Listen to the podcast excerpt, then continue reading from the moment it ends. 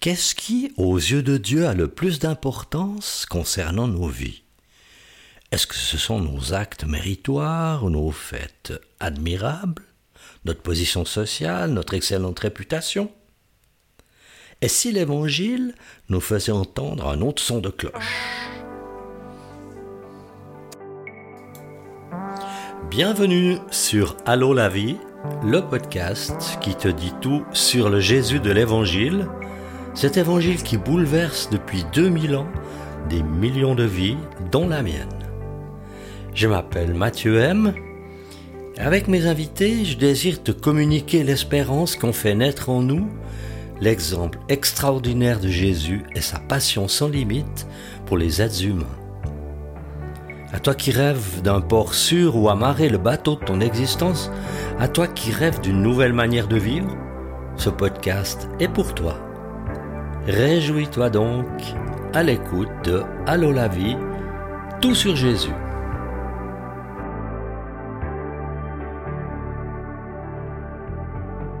Dans les deux épisodes précédents, il s'est agi de l'enseignement de Jésus. Ceux qui sont venus l'écouter sur la montagne sont maintenant repartis chez eux, et Jésus est entré avec ses disciples dans Capernaum, une ville dans laquelle il a accompli plusieurs miracles quelque temps auparavant. Dans la maison d'un officier de l'armée romaine, un homme à son service est au plus mal depuis plusieurs jours. Sa fièvre ne descend pas, il est au bord de la mort.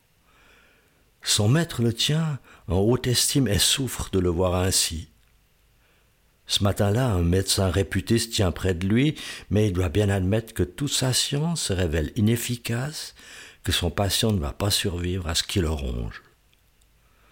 Dans son coin, une servante de la maison, après avoir longtemps hésité à lui parler, s'adresse à son maître d'une voix pas très très assurée. Maître, je connais quelqu'un qui pourrait guérir ton esclave préféré, mais je ne sais pas si. Même le meilleur médecin que j'ai appelé n'a aucun espoir, c'est fini. Mais toi, tu connaîtrais quelqu'un qui pourrait faire mieux que cette sommité? Mais de qui me parles-tu? Maître, il s'agit de Jésus, un prophète de Nazareth, qui a déjà fait de nombreux miracles ici même. Peut-être que lui... Des miracles comme quoi? Il a fait marcher des paralytiques, voir des aveugles, entendre des sourds. Il a une très grande puissance qui lui vient de Dieu. Ça, j'en suis sûr. Puis alors, où est-ce qu'on peut le trouver, ton Jésus? Il est dans Capernaum en ce moment même, d'après ce que je sais. Le médecin s'en va, navré de son impuissance. La servante repart à son travail, mais l'officier ne supporte plus d'entendre les râles plaintifs de son serviteur. Il veut tenter une dernière chose. Les anciens des Juifs qu'il a fait appeler sont parfaitement au courant des faits miraculeux rapportés par sa servante. Aussi ne sont-ils pas surpris de la demande de l'officier romain qu'ils connaissent bien allez tout de suite vers ce Jésus lui demander de venir en urgence guérir mon esclave. Les anciens se concertent pour savoir comment ils vont s'y prendre. Ils tombent d'accord pour insister auprès de Jésus, le convaincre de venir au chevet de ce mourant. Ils supplient Jésus. Cet officier mérite que tu lui accordes cela. Car même s'il est romain, il aime notre nation et c'est lui qui a fait construire notre synagogue. Et Jésus part avec eux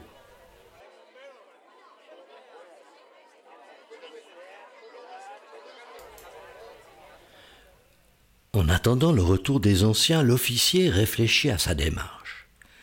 Est-ce qu'ils sauront vraiment convaincre ce prophète de venir? Est-ce qu'il viendra même assez vite pour sauver mon serviteur? Je vais envoyer mes amis très proches, ils sauront transmettre ma demande. À la suite de Jésus, ses disciples, les anciens et une foule se mettent en route. Le groupe n'est plus très loin de la maison de l'officier, quand ils voient quelques personnes venir à leur rencontre, ils ont un message de leur ami qu'ils adressent à Jésus. Seigneur, ne prends pas ton de peine car je ne suis pas digne que tu entres sous mon toit. C'est aussi pour cette raison que je n'ai pas jugé bon d'aller en personne vers toi, mais dis un mot et mon serviteur sera guéri. En effet, moi aussi je suis un homme soumis à des supérieurs et j'ai des soldats sous mes ordres. Je dis à l'un part, et il part, Un autre vient, et il vient, et à mon esclave fais ceci, et il le fait. En entendant les paroles de l'officier, Jésus est enthousiaste. Il se tourne vers la foule qui le suit et leur partage son admiration. Je vous le dis, même en Israël, je n'ai jamais trouvé une aussi grande foi.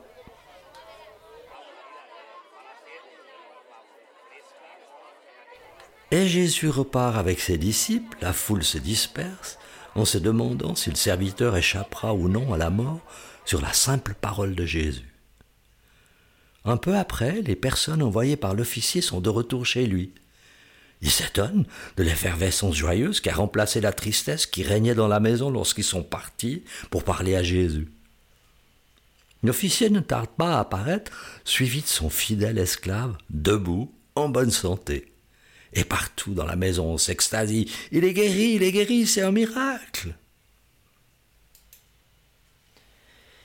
Après ces merveilleux faits, tu te demandes peut-être ce qu'il y a de si admirable dans la foi de cet officier romain. Et pourquoi Jésus l'a dit supérieur à tout ce qu'il avait vu en Israël parmi le peuple de Dieu quand même Comme Jésus l'avait enseigné quelque temps plus tôt sur la montagne, la bouche exprime ce dont un cœur est plein. Alors, qu'est-ce qu'on a pu voir? C'est de quoi le cœur de cet officier romain est plein. D'abord, c'est l'humilité. Il dit Je ne suis pas digne que tu entres sous mon toit. Alors, à l'image des anciens de la ville, elle aurait pu mettre en avant ses qualités, son affection pour son serviteur ou ses bienfaits envers la ville et la synagogue qu'il avait fait construire. Au contraire, il se dit indigne. Deuxièmement, son cœur est plein d'une foi profonde parce qu'il dit Seigneur, un mot de toi suffira à guérir mon serviteur. Il croit que l'autorité de Jésus sur la maladie est équivalente à l'autorité qu'il possède lui-même dans l'armée où il sert. Je dis un mot et ça se fait? Sa bouche exprime ce qu'il a dans son cœur. Sa foi surpasse son indignité personnelle, celle qui ressent un Romain comme soldat occupant. Certaines personnes ont tendance à croire que le passage obligé pour plaire à Dieu c'est de cocher des cases bien précises, de remplir des conditions qu'elles ont souvent elles-mêmes définies. Ici, ce qui a déclenché l'admiration de Jésus, c'est l'humilité alliée à la foi de l'officier romain et non pas son affection pour son serviteur, ni ses bonnes œuvres envers la communauté, ni son amour pour le pays des Juifs. Ce qu'il faut se dire, c'est que dans la rencontre avec l'Évangile, c'est aussi ce qui va compter aux yeux de Dieu. Donc ce ne sera ni le talent de celui qui prêche, ni sa notoriété, son niveau intellectuel, mais la foi avec laquelle tu recevras l'évangile là où tu te trouves, qu'importe qui tu es, qu'importe ce que tu vis à cet instant. Un jour moi-même, après avoir entendu l'évangile, j'ai dit, mais Seigneur, je suis indigne de toi, mais dis seulement un mot, je serai pardonné de mon indignité, et tu me donneras une nouvelle vie. Et c'est alors ce qu'il a fait pour moi. C'est aussi ce qui me pousse aujourd'hui à demander dans mes prières à Jésus qu'il dise un mot pour tous ces besoins que plusieurs personnes m'expriment sur les réseaux sociaux quand ils ont entendu mon podcast. Et je fais cette prière. Seigneur, je te prie pour tous ces gens malades, dans l'extrême pauvreté, dans l'adversité, dans les problèmes ceux qui sont sans espoir, abandonnés de tous dans la crainte.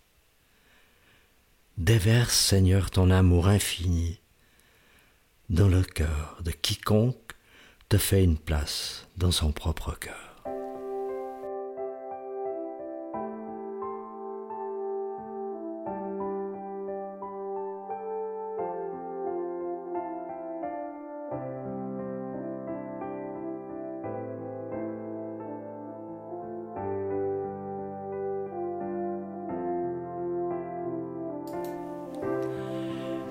Voilà la fin de ce merveilleux miracle que nous avons pu partager ensemble. Je m'en réjouis. J'espère qu'à toi aussi ça réjouit ton cœur, que ça t'apporte beaucoup de joie, beaucoup de bonheur. L'épisode terminé, tu peux l'écouter comme tu le sais sur 12 euh, plateformes différentes. Tu peux l'écouter sur ton smartphone, sur ta tablette, sur ton ordinateur, sur une colonne sonore. Enfin, il y a beaucoup d'endroits où tu peux te réjouir de cette histoire. À bientôt sur Allô la vie, tout sur Jésus.